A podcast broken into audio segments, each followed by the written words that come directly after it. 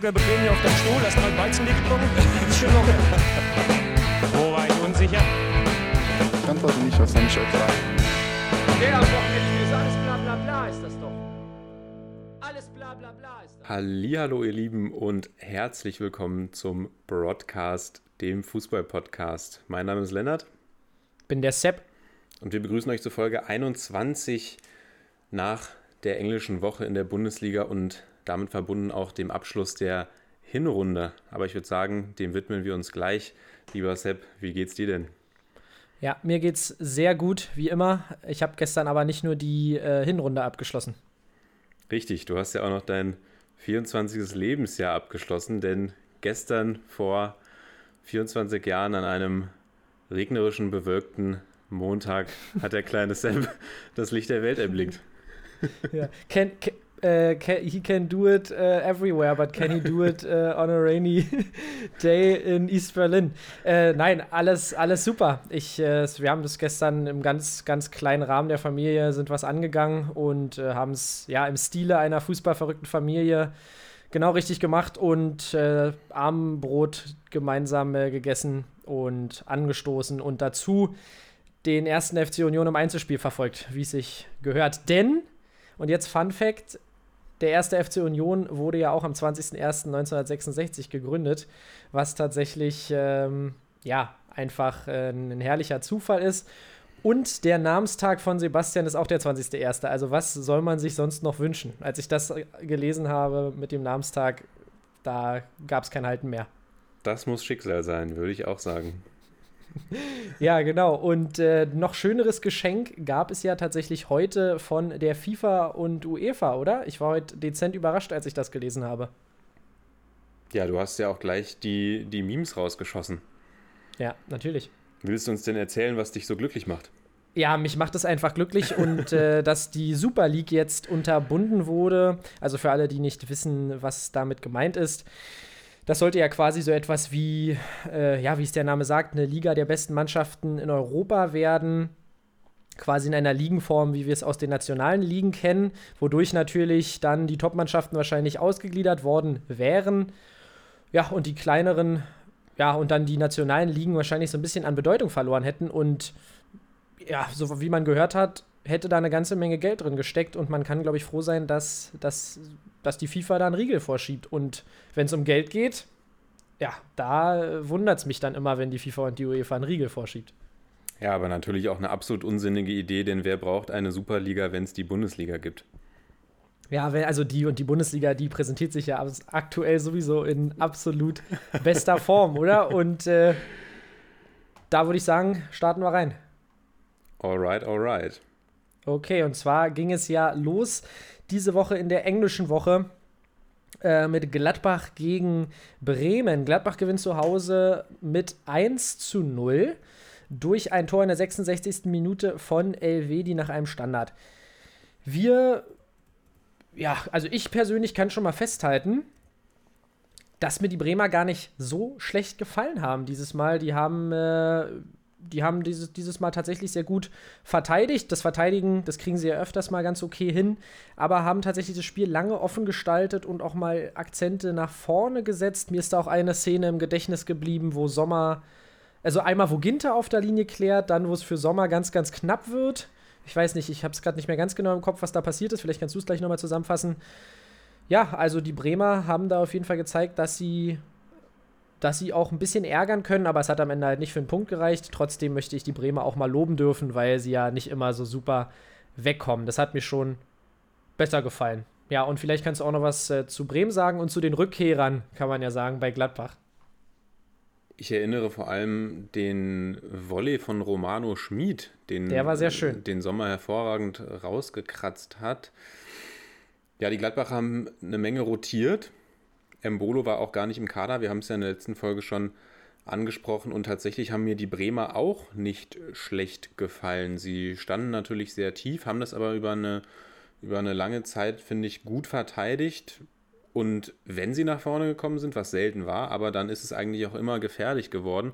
Ich glaube, die eine Szene, die du meinst, könnte mit dem Ausflug von Jan Sommer zu tun haben. Eh recht kurios, muss ich sagen. Die ersten beiden gelben Karten des Spiels gingen jeweils an die beiden Torhüter nach Ausflügen. Da haben sie sich gedacht, sie machen mal den Manuel Neuer und äh, haben das allerdings nicht ganz so gut gemacht. Beide faulen den gegnerischen Stürmer und sehen gelb in den Aktionen. Ja, und dann äh, trifft Elvedi, du hast es gesagt, nach einem Standard und kurz vor Schluss gibt es dann nochmal eine kleine Bremer Offensive und Milot Rashica trifft auch nochmal den Pfosten. Da hätte es ja fast tatsächlich noch den späten Lohn für die Bremer gegeben. Aber ich würde sagen, unterm Strich verdienter Sieg für die Gladbacher, die sich so ein bisschen in Form spielen, könnte man sagen. Ja. Und auf jeden Fall jetzt wieder näher rangerückt sind an die Tabellenspitze. Und wen meinst du jetzt mit Rückkehrern? Naja, Rückkehrer, ich wollte eigentlich eine kleine Anspielung machen, äh, dass Player wieder da ist und auch, dass äh, Hannes Wolf, dass Hannes Wolf gestartet ist. Rückkehrer sind die natürlich nicht, aber manchmal, also Player vermisst man ja des Öfteren so ein bisschen in der Startformation. Und du sowieso durch Kickbase, aber äh, darauf wollte ich eigentlich nur anspielen. Ja, wir können vielleicht kurz sagen, erstmal bleiben wir noch beim, beim Spielerischen. Du hast recht, ähm, man kann schon, also ich, man kann schon von einem verdienten Sieg der Gladbacher sprechen. Jetzt, wo du es aber nochmal so zusammenfasst, kommen mir nochmal so die ganzen Aktionen in den Kopf. Und man muss sagen, viele Bremer Chancen und also viele Bremer Chancen, aber auf jeden Fall mehr Chancen als in den Spielen davor. Und äh, das, das hat mir schon mal sehr gut gefallen. Deswegen hätte ich den Bremern auf jeden Fall auch mal wieder ein Unentschieden an diesem Tage gegönnt. Die Embolo-Geschichte, was sagst du denn dazu? Es, es, wurde ja irgendwie gesagt, er war auf einer Party ähm, und hat gegen die Corona-Regeln verstoßen. Dann gab es jetzt noch irgendwelche Gerüchte darüber, dass er über ein Dach geflohen sein soll. Und Rose sagte aber vor dem Spiel gegen Bremen, dass da nichts dran sei. Zumindest, dass Embolo ja, beteuert hatte, nicht auf einer Party gewesen zu sein, aber er hat trotzdem gegen die Corona-Regeln verstoßen. Also es ist eine ganz, ganz unklare Situation. Da gucken wir weiter drauf, aber ja, ganz spannend, wo ich Roses Worte auf jeden Fall verstehe, ist, dass man nicht so richtig weiß, woher diese Nachricht überhaupt kam. Und dass man dann natürlich immer gucken muss, werden da jetzt irgendwelche Dinge in die Welt gesetzt oder hat es Embolo wirklich geschafft, sich da aus einer, aus einer Partysituation irgendwie hinauszufliehen? Äh, ja, also die Bundesliga wird auf jeden Fall nicht langweilig und wenn da an den Gerüchten was dran ist, ist es natürlich keine geile Aktion. Selbst wenn Embolo einfach so gegen die Corona-Regeln verstoßen hat, äh, egal ob Party oder nicht, oder? Ja, für mich auch eine ganz unklare Geschichte. Da will ich mir jetzt auch nicht so weit aus dem Fenster lehnen, weil man ja wirklich, wie gesagt, aus verschiedensten Ecken die verschiedensten Aussagen und äh, Theorien auch irgendwie darüber hört, was da abgelaufen sein soll. Aber nein, wenn das so war, auf jeden Fall, Marco, Marco Rosa hat es ja auch gesagt, selbst wenn er nur zum Basketball gucken mit, äh, mit einem Freund nachts unterwegs war, aber eine ganze, eine ganze, ein ganzes Stück eben auch von seinem Wohnort entfernt ist das auch komplett sinnfrei. Und ja, total mhm. bescheuert wäre es ja wirklich, wenn er auf einer Party gewesen ja. wäre und dann hätte das auch wirklich, also wie wir letzte Woche ähm, in der letzten Folge oder schon die letzten Wochen eigentlich immer betonen, dann ist es auch schlecht für das Image des Clubs, schlecht ja. für Embolo selbst, was also gibt dann keine gute Vorbildfunktion ab. Und ja, hoffe, dass sich das irgendwie in Wohlgefallen auflöst, aber da können wir immer nur wieder auch sagen, bleibt zu Hause, Leute. Genau. Und das würden wir uns auch von den äh, Fußballern wünschen. Aber natürlich äh, kann ich äh, das, dieses Gefühl, mit seinem Bro Basketball gucken zu wollen, kann ich natürlich extremst nach, äh, nachvollziehen. Auch, aber äh, nichtsdestotrotz, wir reißen uns ja da auch zusammen. Also wird Breel im Bolo das hoffentlich auch hinbekommen. Aber wie gesagt, ist noch unter Beobachtung. Deswegen wollen wir da jetzt hier keine Gerüchte so an den großen Nagel hängen. Würde ich sagen, gehen wir mal weiter. Gehen und äh, danach, genau, zum kommenden Gegner der Gladbacher. Und zwar am Freitag steht ja das Borussia gegen Borussia-Duell äh, an. Jetzt am Dienstag ging es für die Dortmunder aber in Leverkusen ran. Und ja, Leverkusen gewinnt dieses äh, Topspiel. War es ja trotzdem immer noch, auch wenn die Leverkusen da vorher ein ne, bisschen die Formkurve nach, Formkurve nach unten ging, äh, gewinnen sie 2 zu 1. Und die Dortmunder stehen mal wieder mit leeren Händen da und verlieren langsam aber sicher den Anschluss an Bayern. Zehn Punkte sind sie jetzt schon hinten dran. Und das bei Bayern, wo man jetzt nicht das Gefühl hat, dass die, äh, die Invincibles sind. Ja, Tore durch Diaby in der 14., Brandt in der 67. und Wirz in der 80. Der kleine 17-jährige Rückkehrer, der wirklich fantastisch spielt. Punkt. Die einzelnen Tore, was sagst du dazu? Ja, ein tolles Tor von Bailey zum 1 zu 0 auf jeden Fall. Ein Diaby? tolles Tor von Diaby nach einem tollen Pass von Bailey. Entschuldige bitte, da bin ich jetzt kurz Genau. durcheinander gekommen. Dann auch der Brandausgleich, auch ein sehr schönes Tor. Und ja, das, das 2 zu 1 von Florian Wirtz auch ein tolles Tor. Da muss man auch in der Entstehung natürlich gucken, die Dortmunder haben den Ball, verschludern den dann an der Mittellinie, schick spritzt dazwischen, spielt einen ganz einfachen Doppelpass mit Diaby, der liegt rüber und Wirtz macht das dann sehr, sehr gut vor Roman Bürki. Aber ich würde sagen, lass uns ein bisschen aufs, aufs Spiel schauen. Wie hast du es denn gesehen? Ja, ich muss tatsächlich sagen, mir ist mal wieder aufgefallen, äh, auch bei Diabys Tempo, da, ja, da schmiert Hummels dann immer wieder mal gegen gerne ein bisschen ab. Da kann er einfach nicht mithalten. Aber da musst du als Gemeinschaft, äh, als, als Gemeinschaft, genau, da musst du als Mannschaft auch einfach besser gestaffelt stehen, um das dann äh, verteidigen zu können. Und äh, da den Leverkusen dann spielt es dann natürlich in die Karten, wenn die gegnerische Mannschaft ein bisschen höher steht. Und da haben wir bei, gegen Union haben wir ja zum Beispiel gesehen, äh, ja, wie du dagegen vorgehen kannst, und zwar indem du einfach hinten drin stehst. Was natürlich nicht äh, Dortmunds Anspruch ist, aber ja, von den Dortmundern bin ich wirklich sehr, sehr enttäuscht gewesen, weil der Sieg für mich, für die Leverkusen auch komplett in Ordnung ging. Also, wenn wir uns die, die weiteren Chancen angucken, Birki mit äh, elf, zwölf Paraden, glaube ich, ich glaube elf Paraden. Elf Paraden, ja. Ähm, ja, das zeigt eigentlich, also er hat in diesem Spiel definitiv auch gezeigt, dass er wirklich ein guter Rückhalt ist. Und äh, trotzdem viel zu viele Chancen zugelassen, verdienter Sieg für Leverkusen. Und äh, in der Offensive bei Dortmund auch ganz blass, Haaland abgeschaltet. Und äh, ja, da fragt man sich wirklich so ein bisschen, woran es liegt, denn Qualität ist ja immer das Ergebnis von Talent plus Mentalität und Talent ist da, Lennart. Glaubst du, es fehlt an der Mentalität? Darüber haben wir ja schon oft gesprochen. Hm, Ja, ich vermute mal, dass es auch Und daran liegen könnte. Ich Sind sie nicht mehr zu coachen? Was ich, sagst ne- du? Ich nehme mal an, es gibt, es gibt vielschichtige Gründe, aber die Mentalität wird sicherlich auch eine Rolle spielen. Mm, Aber das ist, ja, das hat vermutlich jetzt auch einfach damit zu tun, dass, also ich könnte mir vorstellen, dass es natürlich auch in so einem jungen Team, gerade in so einer Saison, kommen eben auf Aufs und Abs. Ich meine, wir sehen es auch bei den Bayern, die spielen auch alles andere als eine souveräne Saison und die müssten eigentlich vor Selbstbewusstsein nur so strotzen. Aber bald reichen die Finger nicht mehr, um den Abstand zu zählen, mein Lieber. Ja, klar, also es sind, klar, es sind, Ups und es, Downs. Es aber- sind zehn Punkte, absolut, aber da ist eben vielleicht auch der Unterschied zwischen den Bayern und den Dortmundern. Wir haben es angesprochen, diese jungen Spieler, auf die, auf die Dortmund ja vermehrt auch setzt. Wobei auf der anderen Seite ein Mats Hummels, ein Marco Reus, Akanji, Birki, Chan, das sind alles auch absolut erfahrene Leute.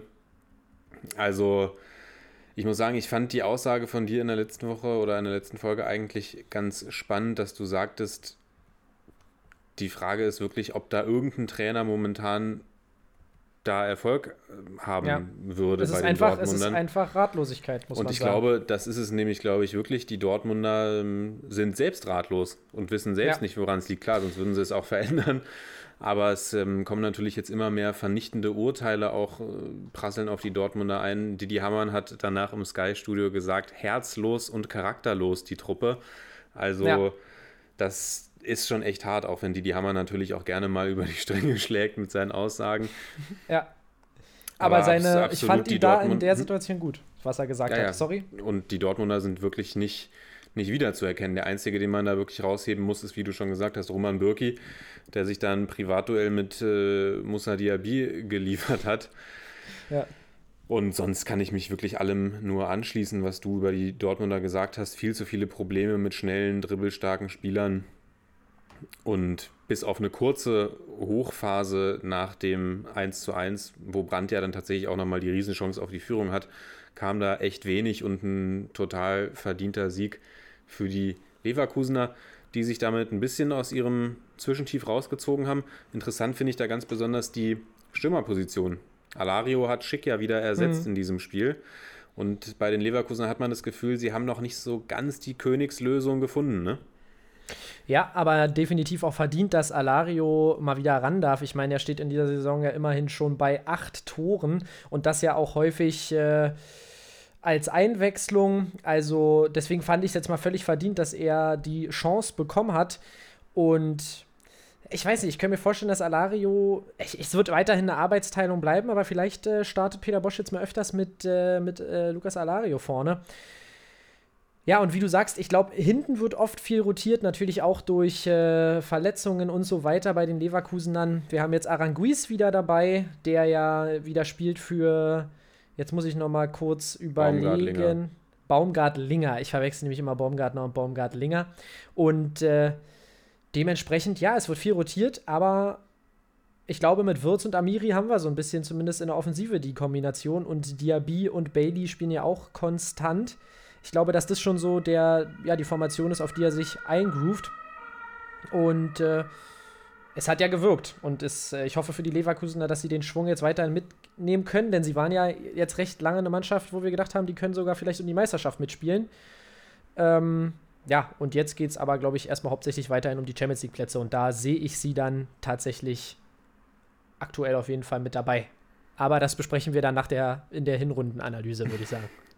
Ja, Florian Wirtz auf jeden Fall sowas wie der Heilsbringer bei den, bei den Leverkusen, kann man wirklich sagen. Also ein überragender Fußballer, was der mit seinen 17 Jahren da auf den Platz zaubert, ist echt großartig. Hast du noch was zum ja. Spiel zu sagen? Zum Spiel nicht mehr. Ich fand bloß noch interessant den Punkt, den du angesprochen hattest, ja genau, den Punkt, den du angesprochen hattest, dass man dreht sich bei den Dortmundern so ein bisschen im Kreis. Sorry, dass ich jetzt nochmal die Dortmunder raushole, ganz kurz. Aber wie gesagt, es sind ja nicht nur junge Spieler. Und dann guckst du dir den, denn du hast viele erfahrenere Leute jetzt dabei. Ich meine, Rafael Guerrero ist mittlerweile 27, Meunier ist 28 oder 29. Manuel Akanji ist kein Jungspund. Vielleicht sind auch die Spieler phasenweise ein bisschen über ihren Zenit. Und äh, wie gesagt, diese Sechserposition, man sieht, wenn Witzel weg ist, hast du dann Bellingham, der Start spielt, wenn noch eine Gelbsperre dazukommt. Und ich glaube, auf diesen Schlüsselpositionen fehlt dann da vielleicht noch so die richtig dicke Qualität von der Bank, die man sich, äh, die man sich da erwartet hatte. Und wie gesagt, in Verteidigerposition habe ich ja auch schon öfter gesagt, dass man da einfach mal rumrotieren kann. Jetzt ist Sagadou wieder angeschlagen und äh, du hast da eigentlich keine Alternative.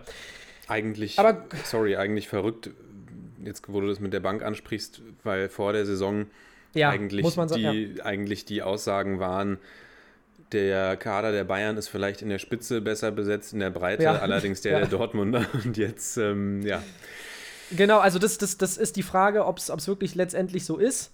Weil wenn man, also wirklich, wenn du dir, wie gesagt, die Optionen in der Offensive anguckst, besonders auf dieser ZOM Links-Rechts-Position, da hast du ja etliche Optionen. Aber ich meine eben, wie gesagt, auf dieser ZM-Position, auf der Innenverteidiger-Position da sehe ich wirklich so ein bisschen Nachholbedarf für die Dortmunder, obwohl ich ihre Strategie da sehr gut fand mit den erfahreneren Leuten, dass sie auch mal einen Schaden geholt haben, dass sie damals Witzel geholt haben.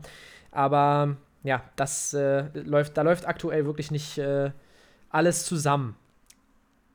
Ja, aber das gehen wir mal weiter. Das trifft auf noch ein Team zu.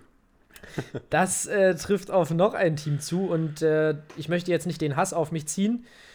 Äh, aber ich fasse es mal ganz kurz zusammen, wenn es okay ist. Ist okay. Ich würde ganz kurz vorher noch anschließen. Wir haben ja auch im, das, das Wort zum Broadcast jetzt vor ein paar Stunden oder vor, also wenn der Podcast rauskommt, vor ein paar Stunden rausgehauen. Du hast sehr klar dich in der letzten Folge schon zu den Hertanern geäußert und ich bin gespannt, wie du es jetzt siehst, so als kleiner Einschub jetzt nochmal zwischen deine Analyse. Ja, Genau, und äh, da kannst du auch gespannt sein. also, die Hertaner verlieren 0 zu 3 zu Hause. Ich sag's mal immer dazu, aber aktuell sind ja keine Fans da. Ich denke, mit den Hertanern am Rücken wäre es vielleicht ein bisschen besser gelaufen. Aber ja, verlieren 3 zu 0 gegen Hoffenheim. Und Hoffenheim ein Team, was natürlich viel Pech hatte in den letzten Wochen, aber natürlich nicht gerade im Formhochstand. Ja, und Hertha macht eigentlich einen guten Start ins Spiel ich sag mal, die hatten äh, eine gute Phase am Beginn der Partie. Wenn man auch in die Spieldaten guckt, die natürlich manchmal auch ein bisschen ähm, ja, das Bild verzehren, aber waren sie auch bei der äh, bei den Offensivaktionen auf jeden Fall recht ausgeglichen mit den Hoffenheimern. Aber sie kriegen den Ball nicht im Tor unter und es wird wieder mit Piatek und Cordoba gespielt, die beide wieder null harmonieren. Und es wird noch ein Elfmeter verschossen von Cordoba. Genau, war Von Cordoba. Piontek. Von Pion Piontek hat den auch noch verballert. Okay, Entschuldigung. Äh, Piontek verschießt den Elfmeter, wird dann auch noch ausgewechselt und äh, ja, auf der anderen Seite macht Hoffenheim es besser und äh, besiegt die Hertana durch Rudi Kramaric und Kramaric. Ja, ich. Willst du kurz was sagen? Dann sag ich mal, was ich so von der, Akt, von der Situation halte, weil vom Spiel hab, hab, hab da gerade schon gemerkt, äh, da habe ich nicht so viel zu, zu sagen. Habe ich, äh, ja. Genau, hol kurz Luft, Sepp, bereite dich innerlich auf deine Analyse vor, auf deine Brandrede. Und ich gehe nochmal ein bisschen auf ein paar Dinge ein, die du gesagt hast. Das Spiel kann tatsächlich anders laufen, genau, wenn eben Piontek diesen frühen Elfmeter reinmacht. Adams fault Cordoba, der wie von der Tarantel gestochen auf den Boden fällt. Auch mal wieder eine Aktion, über die ich mich amüsiert habe. Nach einem recht leichten Treffer rollt er da durch den Strafraum. Mm, Aber wie auch immer, war ein klares Foul. Piontek verschießt dann an einem, an einem stark reagierenden Baumann, scheitert an Baumann und du hast es gesagt, Hertha hatte, hat auf mich auch einen bemühten Eindruck gemacht, aber einfach viel zu wenig Gefahr auch wieder ausgestrahlt. Also es kamen ein paar Flanken rein auf Cordoba, der da in der Mitte schon für Gefahr gesorgt hat, aber letzten Endes gab es danach außer, den, außer dem Elfmeter nichts, was Oliver Baumann irgendwie in Verlegenheit gebracht hätte. Und die Hoffenheimer hatten dann Glück mit dem abgefälschten Schuss von Rudi, dann mit dem 2 zu 0 auch. Samaseko schießt eigentlich drauf, der Schuss, Schuss verunglückt, landet bei Kramaric, der reagiert am schnellsten und dann natürlich ein schönes Freistoßtor von Kramaric zum 3 zu 0. Das klingt hart, hätte aber anders ausgehen können. Trotzdem natürlich müssen wir sagen, die Hertha absolut enttäuschend. Und jetzt, bitteschön, the stage is yours. Genau. Was mir einfach so ein bisschen fehlt, ist Power über die Flügel. Ich glaube, da fehlt den Hertanern auch gerade so ein bisschen eine Option, aber da wird ja vielleicht nachgelegt, was man jetzt wieder hört, dass irgendwie wieder Leute wie äh, Julian Draxler und äh, unser Freund aus äh, Unser Atalanta? Freund aus Bergamo, äh, aus Bergamo, genau. Wie heißt er? Maxi Gomez? Alejandro. Alejandro Gomez, ja, ihr wisst, äh. Ex Experte. Ja, der übrigens, glaube ich, auch schon 33 Jahre alt ist, wenn mich nicht alles täuscht. Wenn nicht Ähm, sogar noch älter. Ja, also das wäre auf jeden Fall gut. Vielleicht würde er den Hertanern gut tun, vielleicht könnte man dafür dann Platz für einen anderen Spieler auf den, auf den Außen schaffen. Aber egal, es ist ja Qualität im Team, aber ich, ich, äh, mir, mir fehlt, wie gesagt, einfach diese Harmonie zwischen Cordoba und Piatek, die existiert für mich nicht.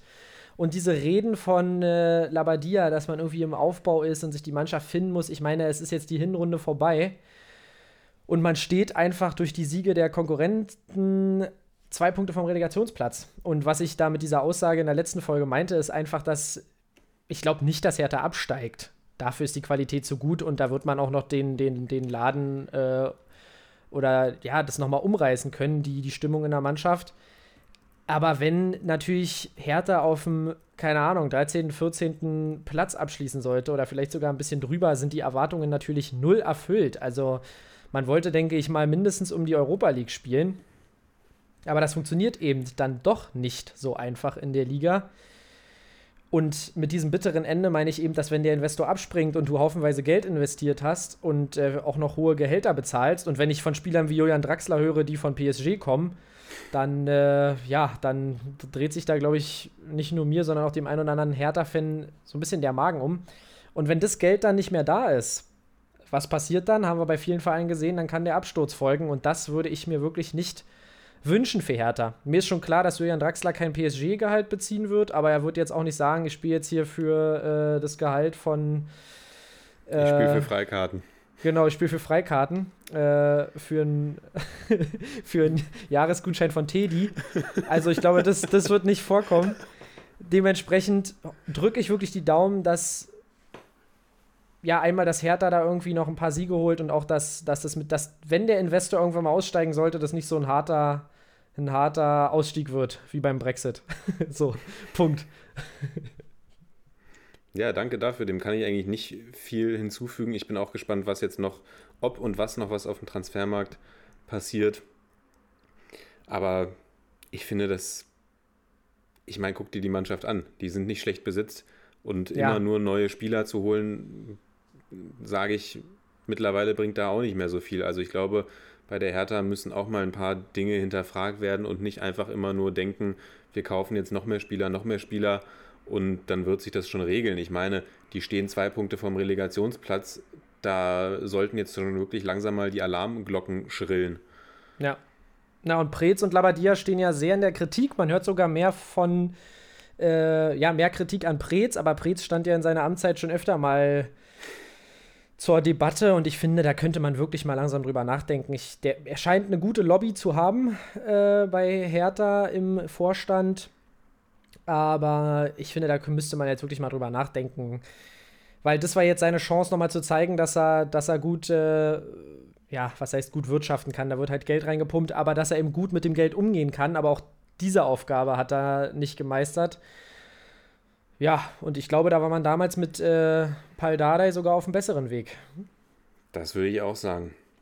Ich würde sagen, wir behalten das im Auge, wie Ja. wir es so gerne tun, und gehen zu einem Club, der den Hertanern, glaube ich, ein bisschen Mut macht. Oder ist es gut für die Hertaner, dass dieser Club auch noch in der Bundesliga existent ist? Mal sehen, für wie lange noch Mainz 05 gegen Wolfsburg.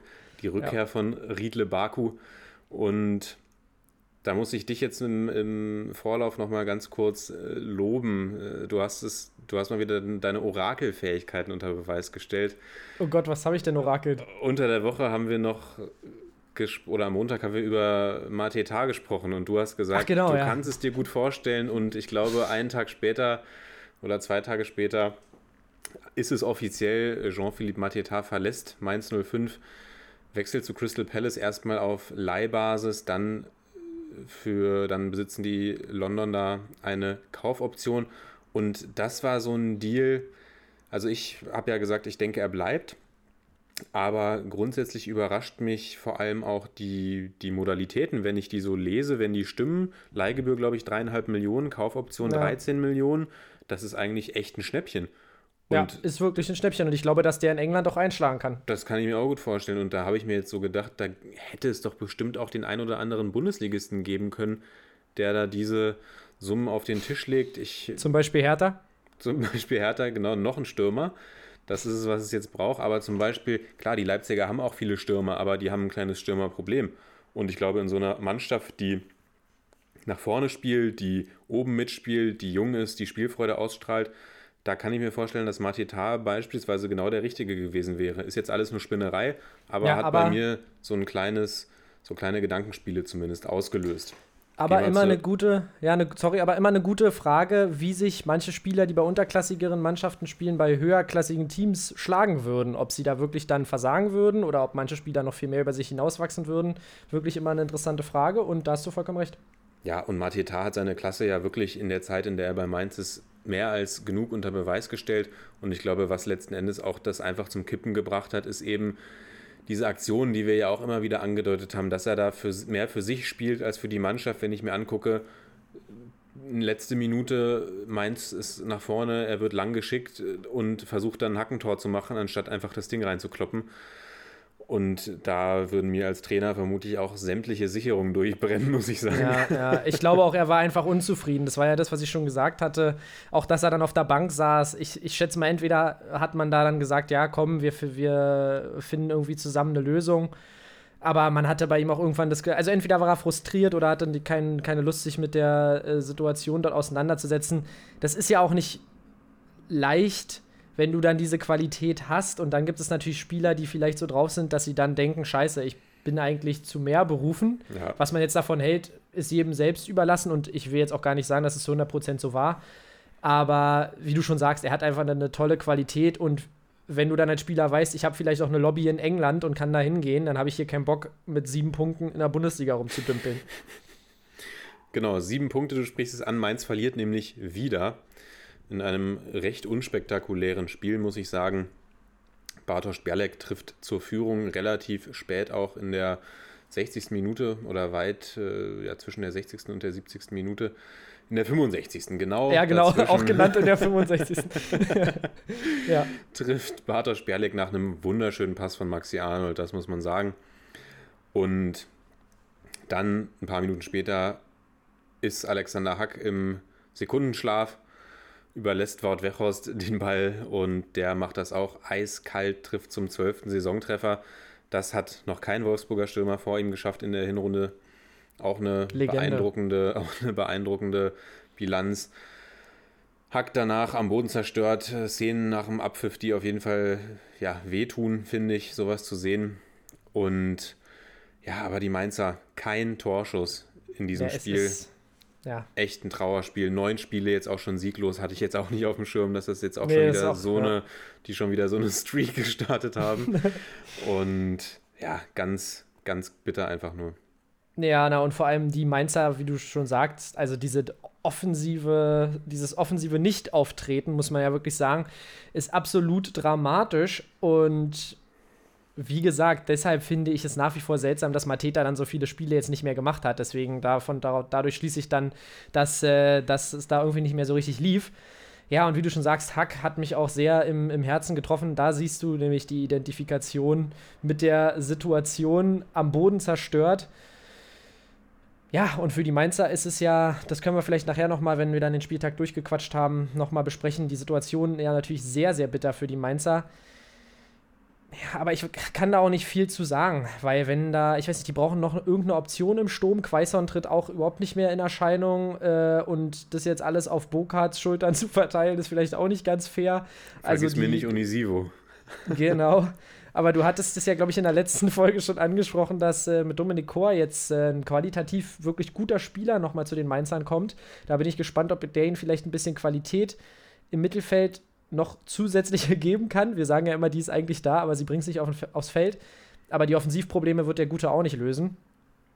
Von daher auf jeden Fall so viel zu den Mainzern. Ja, und bei den Wolfsburgern kann man nur sagen, äh, Gratulation, Pflichtsieg, muss man aus Sicht der Wolfsburger sagen.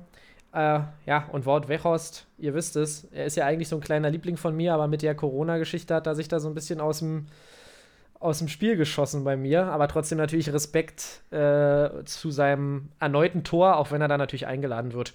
Und die Wolfsburger, ich glaube, wir sind jetzt in der 21. Folge und jedes Mal sagen wir, oder zumindest in den 17 Bundesliga-Folgen haben wir gesagt, äh, ja, Wolfsburg bleibt oben dran und ist äh, zufrieden dabei.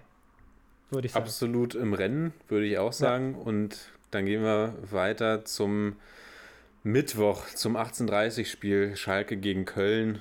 Und da klopfe ich mir erstmal selbst auf die Schulter. Ja, genau, wollte ich auch sagen. Wir haben es ja getippt. Ne? Chapeau. Aber es Und- sah lange nach meinem Tipp aus, muss ich mal sagen. Also, es gab eine Phase, da dachte ich, die Kölner, die fangen gleich an zu weinen. Was heißt, es sah lange nach deinem Tipp aus. Es stand doch nie ein 1 zu 0 für Schalke. Habe ich gesagt 1 zu 0? Ja, Ach du Schande, ja, du hast sorry. gesagt, ich dachte, die Kölner schießen auf jeden Fall kein Tor. 1 zu 0 Ach, für stimmt, Schalke. stimmt. Ich habe Ich hatte extra irgendwie nochmal drei. reingehört. Äh, sehr gut, weil äh, weißt du, was ich jetzt gesagt hätte? Ich hätte gesagt, ich habe 3-1 getippt. Ach du Schande. äh, nee, dann hast du vollkommen recht, stimmt. Ich habe gesagt, die Kölner schießen kein Tor. Ja, aber ich sag mal, wenn du einen äh, Marius Wolf äh, vorne im Sturm hast und einen Duda, dann hast Dann du natürlich auch die volle Offensivpower der Liga vereint. Dann wundert es mich, dass nur zwei Tore gefallen sind, genau. Genau, aber nee, genau, ich, ich spreche von dieser Phase, keine Ahnung, so zwischen der 60. und 70. ist natürlich keine lange Phase, aber da war Schalke richtig am Drücker und ich dachte mir, oder sogar noch länger, und da dachte ich mir, ey, ich glaube, Schalke macht es noch. Ja, und dann kam aber in der 93. durch Thielmann der Schuss mitten ins Herz und das war natürlich auch mal wieder richtig schlecht verteidigt von den Schalkern in der Rückwärtsbewegung.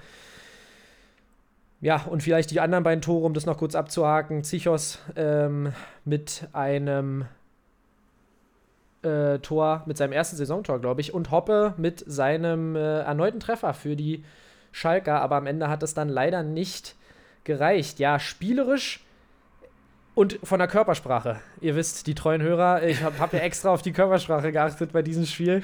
Äh, hat es mir bei den Schalkern eigentlich wieder sehr gut gefallen. Es wird ge gebissen, es wird gefeitet. Aber spielerisch war das äh, ja relativ arm, muss ich mal sagen. Also da müssen beide Mannschaften weiterhin an sich arbeiten. Aber durch den Sieg der Kölner ist es für die Schalker natürlich ja vielleicht düsterer geworden als jemals zuvor. Ja, also ich habe mir auch meinen, nach der letzten Folge, ich habe mir ähm, gestern Abend meinen Notizblock zur Hand genommen und äh, mir ganz, ganz viele Notizen zur Körpersprache gemacht. Nein, Spaß. Ich fand aber tatsächlich auch, dass beide Teams wirklich motiviert gewirkt haben. Ich glaube, Ja. die haben das wirklich als eine Chance begriffen, dieses Spiel. Und es hätte wirklich auch in beide Richtungen ausschlagen können. Hünteler war nicht im Kader, das vielleicht noch ganz kurz äh, zu den Schalkern zu erwähnen. Und die Kölner waren am Anfang, also es ist ein Spiel, was halt auch einfach in Phasen verlaufen ist. Die Kölner, fand ich, waren äh, ab der 20. Minute schon überlegen. Zichos trifft dann in eine Druckphase rein und dann ist Schalke echt hinten offen und Köln kontert und hat Chancen, trifft ja auch einmal den Pfosten oder Kaber klärt an den Pfosten die eine Flanke, die an den Strafraum kommt und dann gleicht Schalke ja auch durch eine absolut lächerliche Verteidigungsaktion von den Kölnern das- aus. Das muss man ja und- auch dazu sagen. Genau, und sorry, und genau in dieser Phase nach diesem Tor hat Köln verteidigt wie äh, Eintracht Mahlsdorf.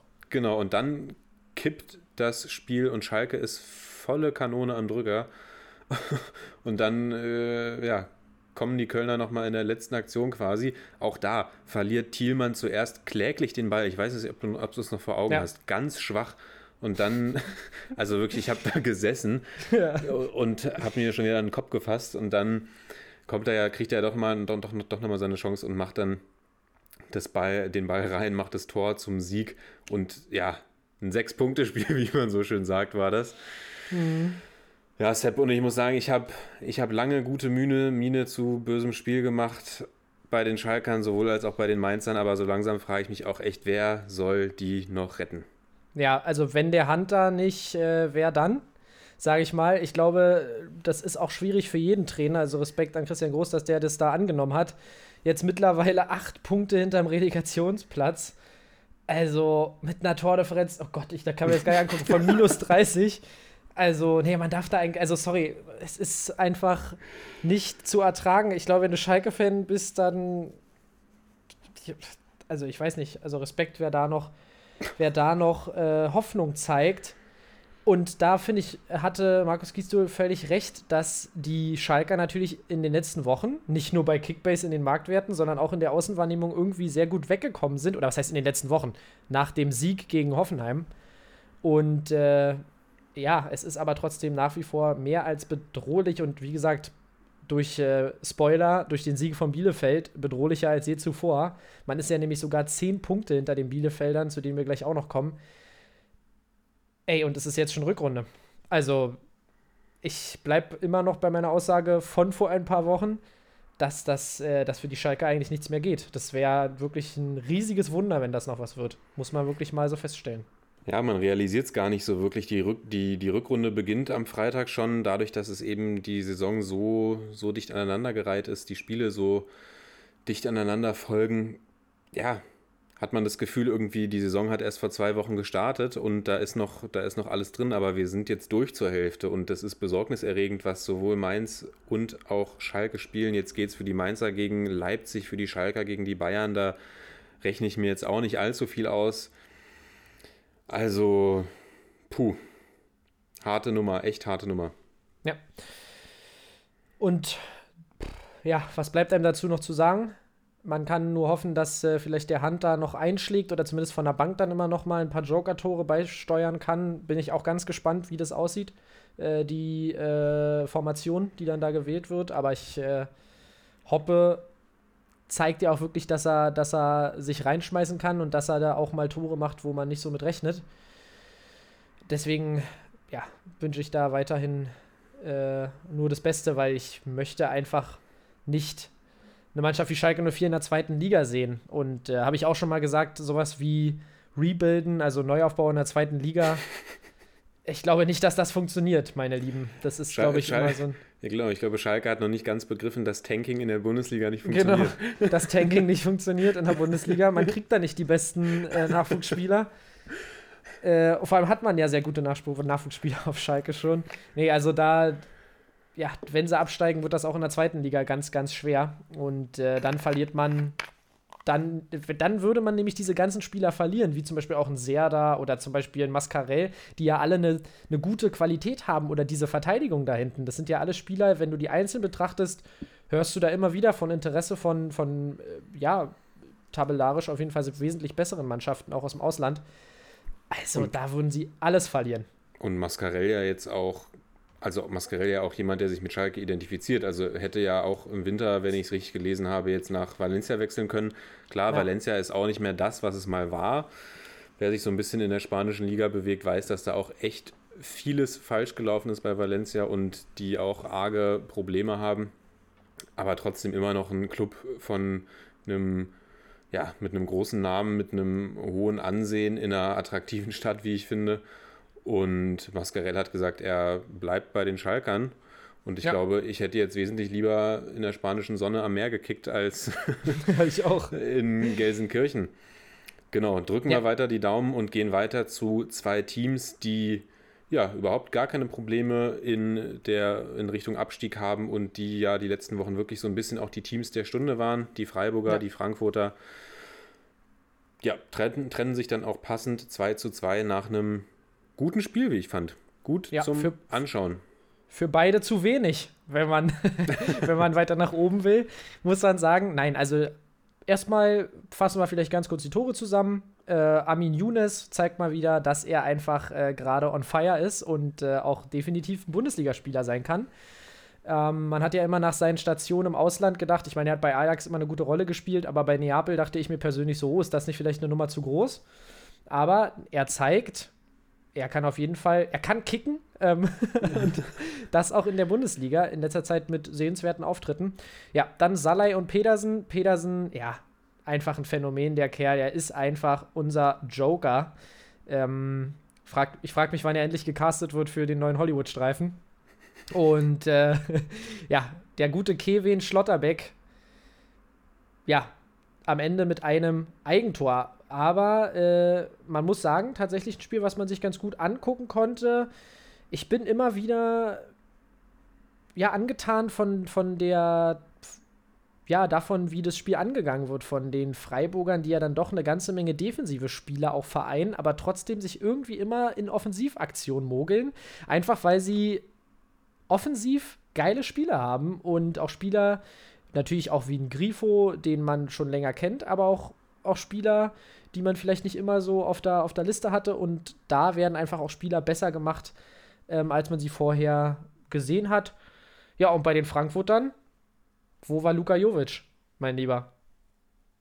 Ja, wir haben ihn wenig gesehen. Ich glaube, jetzt erstmal wieder ein bisschen auf die Euphoriebremse können wir treten. Nein, also das war natürlich einfach ein Einstand, der perfekt war und jeder, der erwartet hat, dass das jetzt so weitergeht, den, äh, der wird, glaube ich, enttäuscht sein oder auch enttäuscht gewesen sein.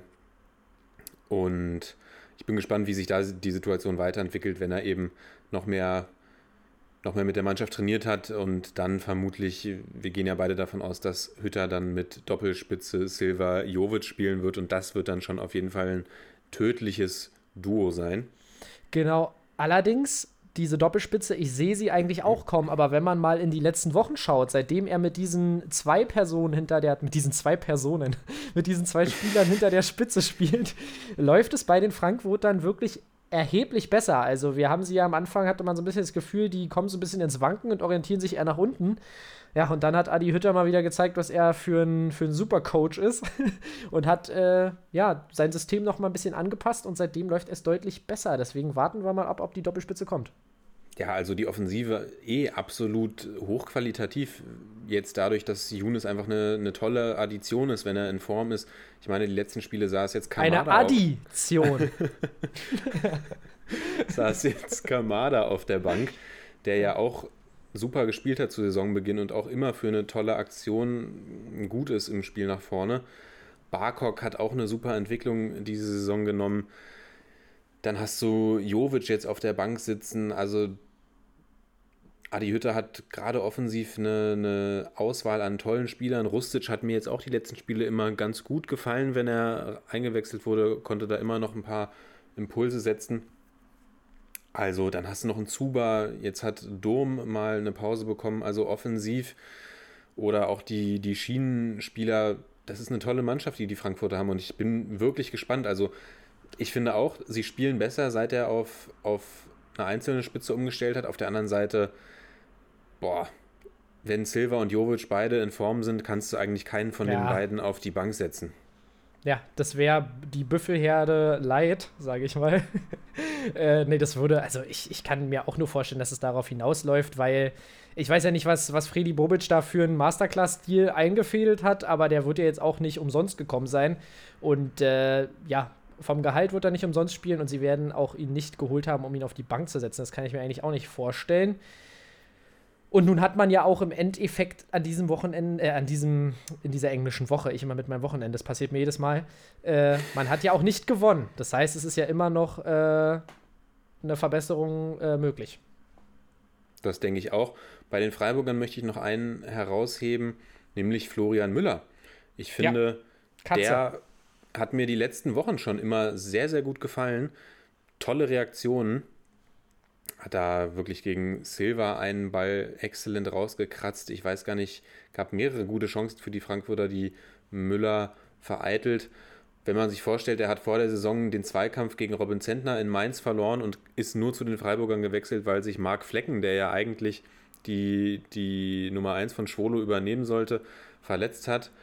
Dann hat er auch echt eine tolle Entwicklung genommen und ich bin sehr gespannt, wenn Flecken zurückkommt, wen, wen wir im Tor sehen werden. Ja, da bin ich auch sehr gespannt. Sehr, sehr schwierige Frage. Allerdings glaube ich, dass Müller doch auch über mehr Bundesliga-Erfahrung verfügt und auch immer noch ein junger Torwart ist. Deswegen bin ich ganz klar pro Flo Müller. Da kann ich mich mal wieder nur anschließen, lieber Sepp. Und ich würde sagen, wir gehen zu dem Aufsteigerduell. Zum alten Haus. Zu Neuhaus. Altes Haus. Meine Nein. Güte. Der war wirklich schlecht. Also die Überleitungen werden auch konstant schlechter. Nein, nein, wir lassen uns wieder ein paar für euch einfallen. Ja, aber was soll man dazu sagen, mein Lieber? Äh, Wamangituka und Gonzales fehlen bei Stuttgart und schon läuft der Laden nicht mehr. Ähm, natürlich hatte man auch ein bisschen, ein bisschen Pech am Start, aber ein 3-0 resultiert nicht nur aus Pech äh, für die Bielefelder. Klos äh, macht es 1 zu 0 und dann kannst du ja mal kurz was zum Eigentor erzählen, weil ich weiß, dass es dir dezent im Herzen brennt. Ja, was soll ich da großartig zu erzählen? Doan kommt von der rechten Seite, flankt den Ball in die Mitte und Kempf, ja, sieht nicht, sieht nicht allzu gut aus, als er denn den Ball ins eigene Tor lenkt und mir minus 75 Kickbase-Punkte damit beschert. Vielen Dank. Ich war auf einem ganz guten Weg eigentlich diesen Spieltag, bis Marc Oliver Kempf sich dazu entschied, das wieder komplett zu ruinieren. Ja. Und dann am Ende macht äh, Rizzo Doan den Deckel drauf. Ich habe es in der letzten Folge schon gesagt. Doan echt der Spieler, der mir bei den Bielefeldern neben Stefan Ortega, muss ich immer wieder sagen, am, am besten gefällt Stefan Ortega auch mit einem wirklich guten Spiel. Hält die Null hinten, hält zweimal richtig gut. Einmal gegen Karl Leitschitsch, der da fast aus dem 5-Meter-Raum abschließt. Man muss sagen, Ball kommt sehr zentral auch, aber Ortega reagiert gut und dann seinen hervorragenden, seine hervorragende Hackenparade. Was ich zu Fabian Klose noch sagen muss, also erstmal allgemein interessant finde ich, die beiden Teams finden sich ja doch recht unterschiedlich zurecht in der Bundesliga. Ja. Beide haben letzte Saison gemeinsam in der zweiten Liga gespielt, sind beide aufgestiegen.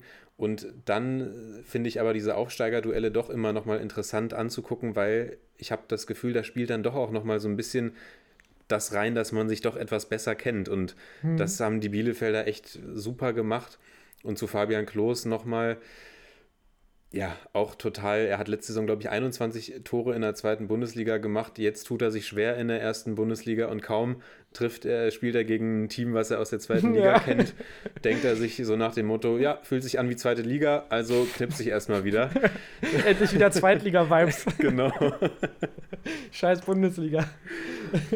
Und wir haben es gesagt, als wir über Mainz und Schalke gesprochen haben, ganz, ganz wichtige Punkte für die Bielefelder. Und ich glaube, ja, wir haben noch die Rückrunde zu gehen, aber wir haben die Bielefelder ja beide als klare Abstiegskandidaten eigentlich deklariert in unserem Deep Dive.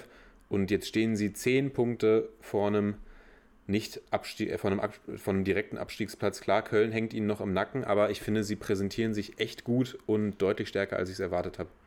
Ja, also ich bin wirklich gespannt, wenn ich mir nochmal unseren Deep Dive dann anhöre am Ende der Saison und dann höre, was ich zu Schalke gesagt habe. Ich glaube, da kriege ich dann einen Lachanfall. Oh ähm, Gott, ich glaube, ich, glaub, ich, war, ich war noch positiver. Ich habe da was von verdecktes Ziel Europa geredet. Also. Gut, mit Lord Hoppe kann das natürlich noch gehen. Ähm, nein, also die Bielefelder auf jeden Fall. Interessant finde ich das, was du sagst, dass äh, natürlich Neuhaus die Stuttgarter noch aus der letzten Saison kennt. Ähm, allerdings muss man auch sagen, dass Silas, weil man Gituka aktuell natürlich überragend spielte auf seiner Außenposition und wenn der dann fehlt, merkt man das doch bei den Stuttgartern. Und Gonzales, da sind nicht umsonst Top-Teams dran, ähm, war ja im äh, letzten Spiel der Stuttgarter auch bezeichnend, wie schön er da diesen Kopfball verwertet hat. Also ja, da haben einfach zwei sehr wichtige Spieler gefehlt und trotzdem trennen Bielefeld und Stuttgart fünf Punkte, was ja dann, also wenn man geguckt hat, wo die Bielefelder zwischenzeitlich waren, sind das gar nicht mehr so viele Punkte und die Bielefelder 17 ganze Zähler. Das ist in der Bundesliga genug, um konstant erstmal überm Strich zu bleiben. Ja, also sie hätten auch ähm, nicht, wenn wir es auf die Punktzahl runterrechnen, 17 Unentschieden. Kein Spiel verloren so ja. gesehen. Ganz easy. Gute Rechnung. Nein, hast du, äh, ich verstehe natürlich, was du meinst. äh, ja, und natürlich sind sie offensiv jetzt äh, nicht so oft in Erscheinung getreten. Erst, sind jetzt erst ihre Saisontore 11, 12 und 13 gewesen. Und das ist dann natürlich eine Besonderheit und wahrscheinlich auch der größte Ausreißer nach oben für die Bielefelder in diese, dieser Saison, oder? Das denke ich auch. Also, das war erst, ich, ich habe es vorhin gelesen, ich habe es schon wieder vergessen, aber ich glaube, es war erst das zweite Spiel in dieser Saison, in dem die Bielefelder mehr als ein Tor schießen. Also offensiv geht da tatsächlich nicht so viel. Aber wenn sie, wenn sie das halten, was sie gerade spielen und wenn sie da anknüpfen und irgendwie genau sich selbst treu bleiben, und dann wird das, wird das ein solider Klassenerhalt diese Saison. Ja, und Doan kann ich auch nur loben, aber Stuttgart weitermachen, Mund abputzen und dann wird am Wochenende wieder äh, ja, der Gegner 5-0 abgeschossen. ist ja immer so, es schwankt ein bisschen, aber ich freue mich auf jeden Fall weiterhin auf die Stuttgarter. So. Genau, gehen wir zu den Bayern, die sich ja jetzt quasi offiziell Herbstmeister nennen dürfen. Ja. Und da gab es ja auch zwischen diesem und, also zwischen dem Spieltag, über den wir jetzt sprechen, und dem vorherigen noch ein paar News, David Alaba soll sich mit Real Madrid einig sein, Sepp. Ja. David Dracula. David Nein, Dracula, genau. Äh, natürlich, wir haben ja so ein bisschen in unserer Einfolge vor ein paar Wochen, Monaten, kann man ja fast schon sagen, hier, wir sind ja jetzt schon alte Podcast-Hasen, haben wir natürlich darauf angespielt, dass er so ein bisschen das Geld raussaugen möchte aus dem FC Bayern. Andererseits muss ich sagen, lassen wir mal das ganze Geldgerede außen vor. Würde ich auch verstehen wenn er sagt, er hat mit Bayern alles gewonnen und möchte nochmal was anderes probieren und so ein weißes Trikot ist natürlich auch was Schönes. Ja, schöne Worte. Sollen ja auch noch andere Clubs im Rennen sein, also finalisiert ist dann noch nichts. Genau, ist nicht finalisiert, aber ich. Also ich denke, das würde ich. Real. Ich denke auch, Hoffentlich nicht PSG. Oh Gott, aber ich glaube, das macht er wirklich nicht. Ich glaube, er ist tatsächlich, also er weiß es, glaube ich, auch ganz gut einzuschätzen, dass Real Madrid vom Standing ja in wirklich ähnlichen Kategorien wie die Bayern sind. Es tut mir weh, das zu sagen, aber eigentlich über den Bayern leistungstechnisch nicht, aber jetzt im Moment, ja. aber vom Standing her schon. Und ich glaube, PSG wird ein David Alaba auf jeden Fall als Rückschritt betrachten. Ja. Gehaltstechnisch ähm, vermutlich nicht, aber ja. ich glaube darauf, ich, klar, Gehalt ist eine Wertschätzung, aber ich glaube, wenn er wechselt und wenn er von den Bayern wechselt, mit denen er jedes Jahr die Chance auf alle Titel hat, wird er, glaube ich, nur zu einem Verein gehen, wo das ebenfalls gegeben ist. Genau, und äh, dann kann er auch Real helfen, in der Copa del Rey nächstes Jahr wieder ein bisschen besser anzugreifen. Denn sehr interessant finde ich ja, dass auch Real Madrid ausgeschieden ja. ist gegen einen Drittligisten. Äh, natürlich wurde da auch heftig, äh, heftigst rotiert. Äh, war das gestern oder war es schon was vorgestern? Ich weiß es das war gestern. Ja. Gestern. Glaube ich, war äh, gestern, ja. Da fühlt da sich David Alaba dann gleich heimisch. Ja, da, da merkt ihr, äh, also auch an, an meinem Geburtstag äh, sind mir einfach die, die Copa del Rey-Ergebnisse extrem wichtig. ähm, nein, genau, finde ich sehr interessant. Da sieht man, dass vielleicht mehrere Mannschaften gerade so ein bisschen am struggeln sind. Ähm, aber das kann man vielleicht noch mal extra, ja, extra thematisieren.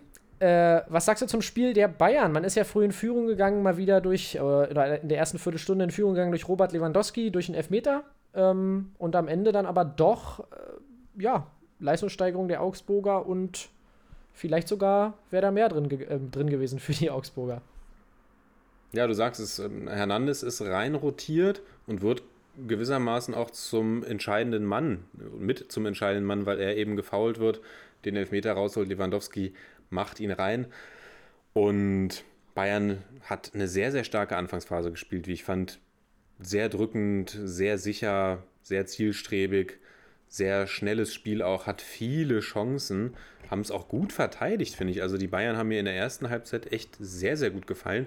Und da haben wir aber das Problem dann wieder so ein bisschen gehabt. Sie haben den Sack nicht zugemacht, haben, sind schlampig mit ihren Chancen umgegangen. Und dann kommen die Augsburger wesentlich verbessert aus der zweiten Hälfte, kriegen dann ihrerseits einen Elfmeter. Pavard fährt den Arm aus, sehr, sehr ungeschickt in der Situation. Den schießt Finn Bogerson an den Pfosten. Und es geht aber dann so weiter. Bayern nur Stückwerk in der zweiten Hälfte. Lewandowski muss dann auch noch angeschlagen raus, ist aber wohl nichts Ernstes. Und Augsburg hat wirklich Chancen und Bayern mauert sich dann am Ende zu diesem 0 zu 1 Sieg und Manuel Neuer stellt damit den Rekord von Oliver Kahn ein für die meisten Spiele ohne Gegentor in der Bundesliga aber tatsächlich Szenen, die wir so nicht gewohnt sind, am Ende die Augsburger drücken und die Bayern grätschen in die Bälle und klären zu Ecke und zu Einwürfen. Also ja, da werden sich, also am Ende natürlich egal, aber ich glaube, zwischendrin haben sie sich echt gedacht, Mann, Mann, Mann, auch Lewandowski, warum haben wir da unsere Chancen nicht genutzt? Da wurde gekämpft um die Vorherrschaft in Bayern. Ähm, Nein, genau. Äh, ich kann dir bei den Bayern nur zustimmen. Das brauchen wir jetzt vielleicht auch nicht sonst wie breit treten. Ich meine, sie haben ja 1 zu 0 gewonnen. Auf jeden Fall äh, neuer, absolute Torwartlegende. Mindestens auf einem Niveau mit Oliver Kahn. Wahrscheinlich sogar ein Tier darüber. Ja, und zu den Augsburgern ganz kurz. Stürmerproblem? Fragezeichen. Also in dem Sinne, dass ich irgendwie ja, André Hahn hat am Beginn der Saison ein, zwei Tore gemacht äh, und mir da auf dieser Mittelstürmerposition gut gefallen. Aber sie finden irgendwie nicht so die richtige Lösung vorne in der Zentrale. Man hat Finn Bogerson, man hat Niederlechner, aber beide, Finn Bogerson verschießt wieder den Elfmeter, aber Niederlechner und Finn Bogerson, beides Spieler, wo ich vor der Saison gedacht hätte, okay, solide Bundesliga-Stürmer, aber mittlerweile, ja, weiß ich nicht, gefällt mir das nicht so richtig. Da kann man ich sich glaube, auf Daniel Caligiuri verlassen. Ja, tatsächlich. Also ich glaube, bei Finn Bogerson ist auch so ein bisschen die, die Luft natürlich auch langsam raus. Ja gut, er ist, er ist 31, er wird jetzt 32 Jahre alt, hat aber auch mit Verletzungen zu tun und das Gefühl, er hat da schon auch ein bisschen einfach federn lassen. Von Niederlechner bin ich tatsächlich enttäuscht. Er hat eine starke letzte Saison gespielt und kommt irgendwie noch nicht so richtig in Tritt. Ist jemand, der viel arbeitet auch und glaube ich auch wirklich jemand, der wichtig ist für die Mannschaft, aber eben fehlt das, was ein Stürmer ausmacht, wofür ein Stürmer da ist. Und ja, da können wir es auch nur immer wieder betonen. Ohne Daniel Caligiuri sähe es für die Augsburger echt wesentlich schlechter aus. Der hat da viele Punkte geliefert. Und ja, die Augsburger rutschen so langsam da hinten in dieses Feld rein. Bremen, Augsburg, Hertha, Bielefeld. Alle, alle ähnlich dabei. Ja. Hoffenheim auch noch. Aber um die mache ich mir jetzt nicht so viele Sorgen. Ich glaube, die Augsburger werden auch nichts mit dem Abstieg zu tun haben, aber ja, sie orientieren sich auf jeden Fall wieder in die unteren Regionen ein.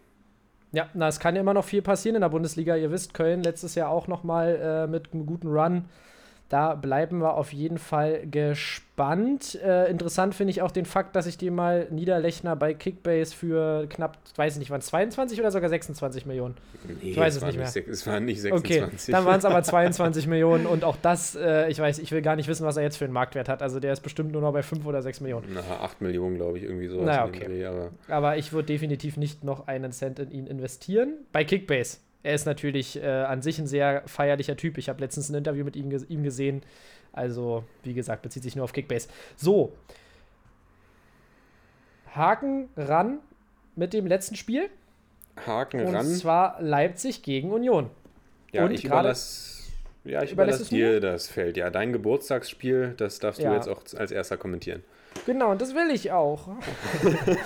äh, genau, ich, ich würde es relativ kurz machen. Ich wurde gestern natürlich auch viel durch Telefonate unterbrochen, äh, muss man sagen. Habe aber auf jeden Fall genug vom Spiel gesehen. Mann, du bist so beliebt. Äh, genau, ich bin super beliebt, äh, gar, kein, äh, gar keine Frage. Erstmal vielleicht ganz kurz: Hübner wurde jetzt für zwei Spiele gesperrt. Ihm konnte nicht nachgewiesen werden, dass er äh, die Worte gesagt hat, die wir in der letzten Folge äh, hier präsentiert haben. Die könnt ihr gerne nochmal nachhören, wenn ihr in die letzte Folge schaltet. Ähm genau, er hat, äh, es konnte ihm nicht nachgewiesen, nachgewiesen werden, dass er wirklich äh, Amiri aufgrund seiner, äh, ja, mit diesen Worten beleidigt hat, die da im Raum waren, wurde aber trotzdem gesperrt und ja, die DFL hat jetzt gesagt, sie finden gut, dass sich danach entschuldigt wurde und so weiter. Trotzdem zwei Spiele Sperre für Hübner. Er hat aber am vergangenen äh, Mittwoch gespielt, also gestern.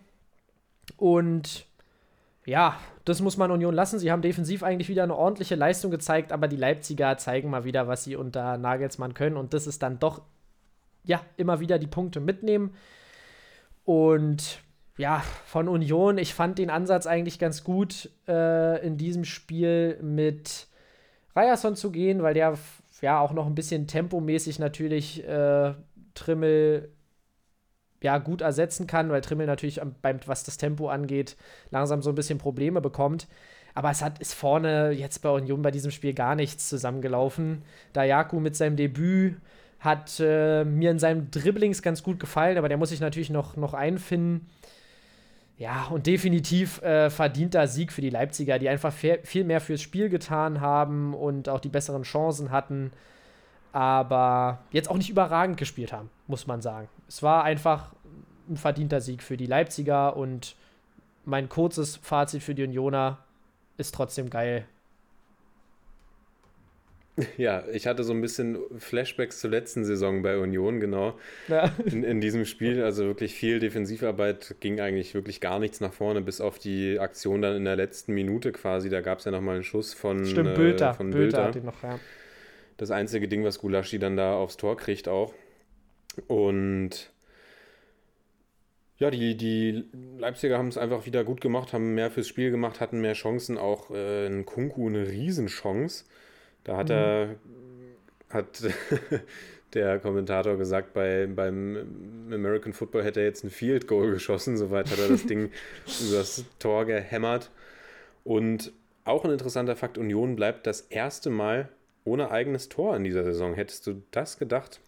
Dass, wir ja, erst am, dass es erst am 17. Spieltag passiert.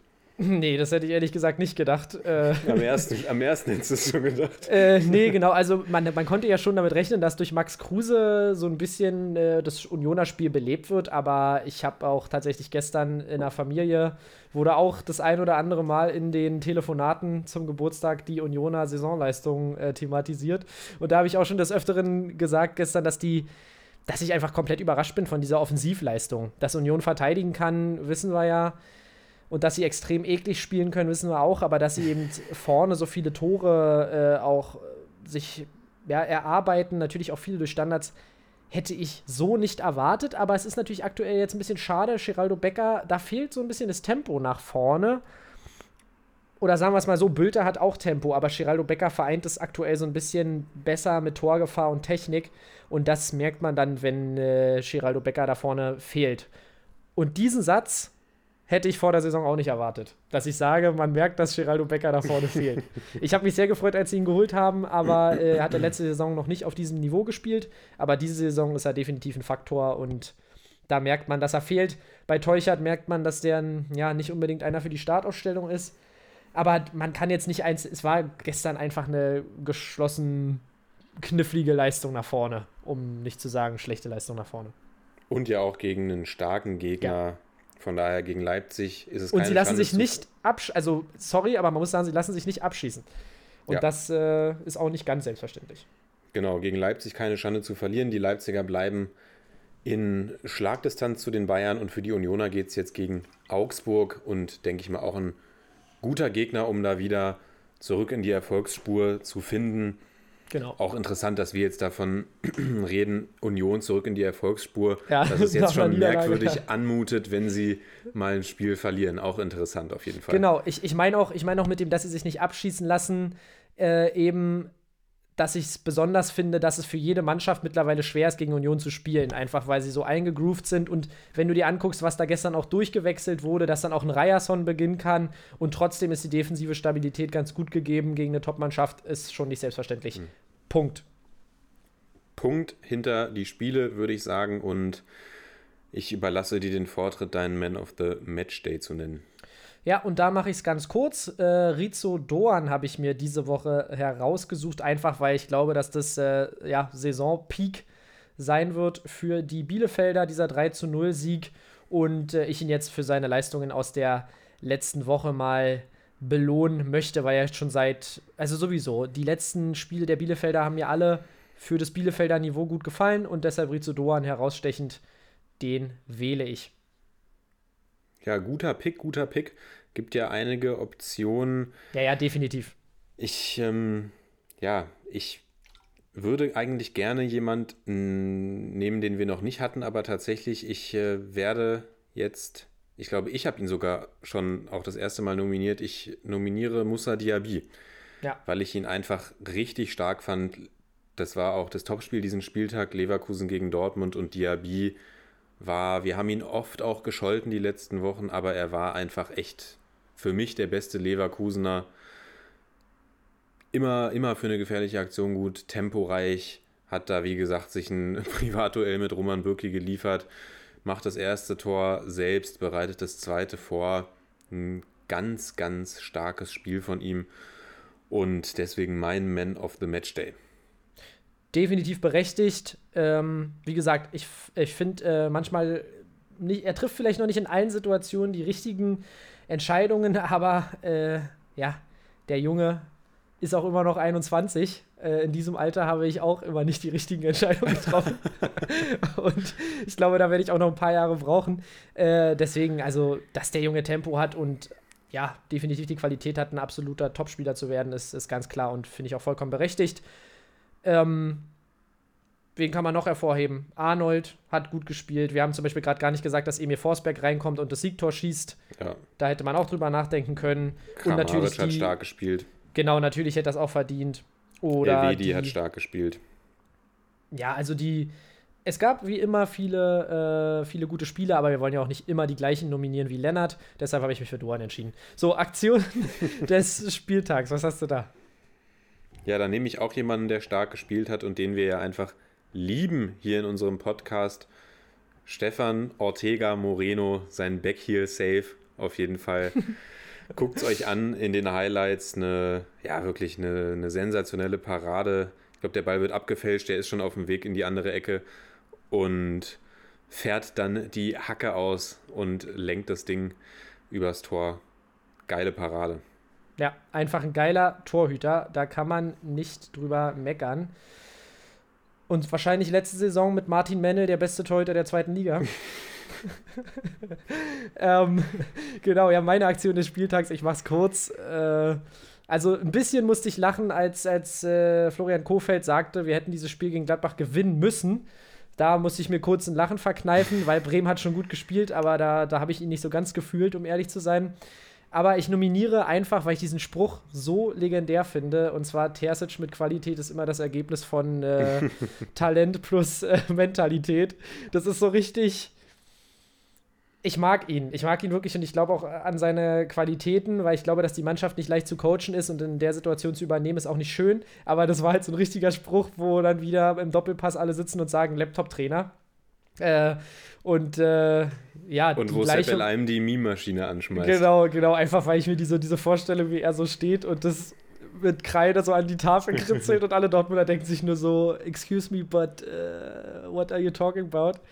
Äh, ja, fand ich tatsächlich sehr, sehr lustig, als er das gesagt hat und äh, meine Aktion des Spieltags.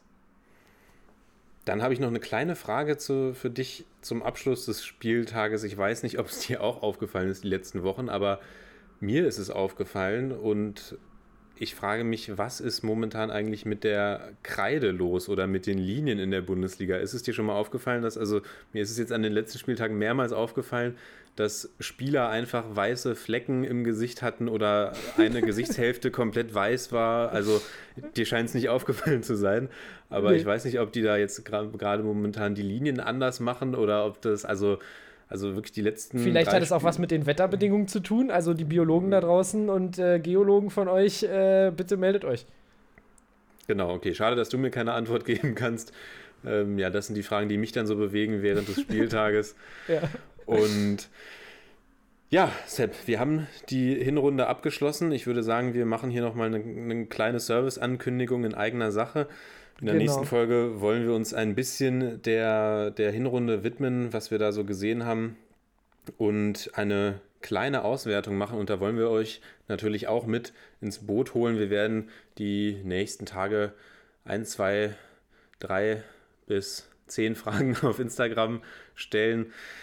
Dazu genau, wer vielleicht eure Überraschungsmannschaft der Hinrunde war, wer die größte Enttäuschung in der Hinrunde war. Also, wenn ihr das hört, äh, macht euch Gedanken und beteiligt euch rege an unseren Fragen, die wir auf Instagram stellen. Wir werden es dann in der nächsten Folge berücksichtigen und besprechen. Genau, wir interessieren uns nämlich natürlich auch immer dafür, wer, wer eure, äh, was eure Fragen sind und was euch so bewegt. Ja, und ich würde sagen, wie sah es bei dir im Zweitliga-Kicker-Manager aus? Boah, Weil wir heute so ganz- viel über die zweite Liga gesprochen ganz, haben. ganz gruselig. Ich habe ich hab nach dem Hamburg-Spiel gar nicht mehr reingeguckt, aber als ich am Montagmorgen reingeguckt habe, waren es ja minus 2 bei dir und minus 21 bei mir. Ja, Womit stark. du dir wieder die Gesamtführung zurückgeholt hast. Wir haben ja allerdings beide Joscha Wanjomann und der hat ja getroffen für den HSV. Elf Punkte.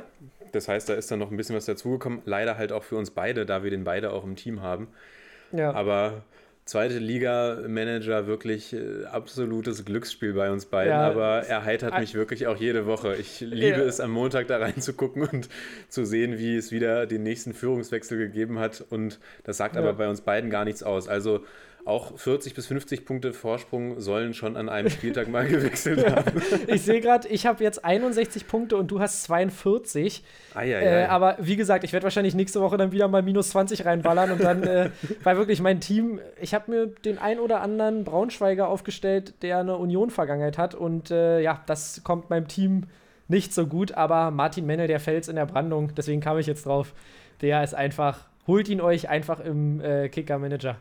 Mein bester Transfer auf jeden Fall auch ein Augsburger. Ich, äh, Augsburger Braunschweiger er ist, glaube ich, sogar Kap Kapitän äh, Widra. Ja. Und der sitzt bei mir eigentlich nur auf der Bank. Aber dadurch, dass immer einer aus meiner Verteidigung, entweder Contento, da habe ich nämlich auch auf die Bayern-Vergangenheit gesetzt, oder Bussmann, da habe ich auf die Mainz-Vergangenheit gesetzt, großer Fehler, nicht spielt, rotiert quasi Widra immer rein und ich glaube, der hat noch nie Pluspunkte gemacht. Letzte Woche ist er vom Platz geflogen. Also wirklich, der Junge beschert mir Minus am laufenden Band. Ganz Du, aber das, gruselig. die ganze Kiste wäre wahrscheinlich schon entschieden, wenn ich mich im Sturm doch für Terodde und nicht für Hennings entschieden hätte. Ich saß noch da und hab, beide haben gleich viel Marktwert gehabt und ich dachte mir, Terodde oder Hennings. Ja, und ich habe mich natürlich für Hennings entschieden, warum auch immer. Ähm, ja, und mein absoluter Low-Performer ist äh, Felix Groß mit minus 46 Punkten insgesamt. Gut, aber ich, ich glaube, da machen wir mal einen Haken dran an diese Folge, oder? Und, Machen äh, wir so. Genau. Dann äh, ja, wünsche ich dir noch einen schönen äh, Abend. Euch da Ja. draußen auch äh, einen schönen Abend. Wir hoffen, ihr habt es genossen, diese Folge zu hören und äh, bleibt am Ball, oder?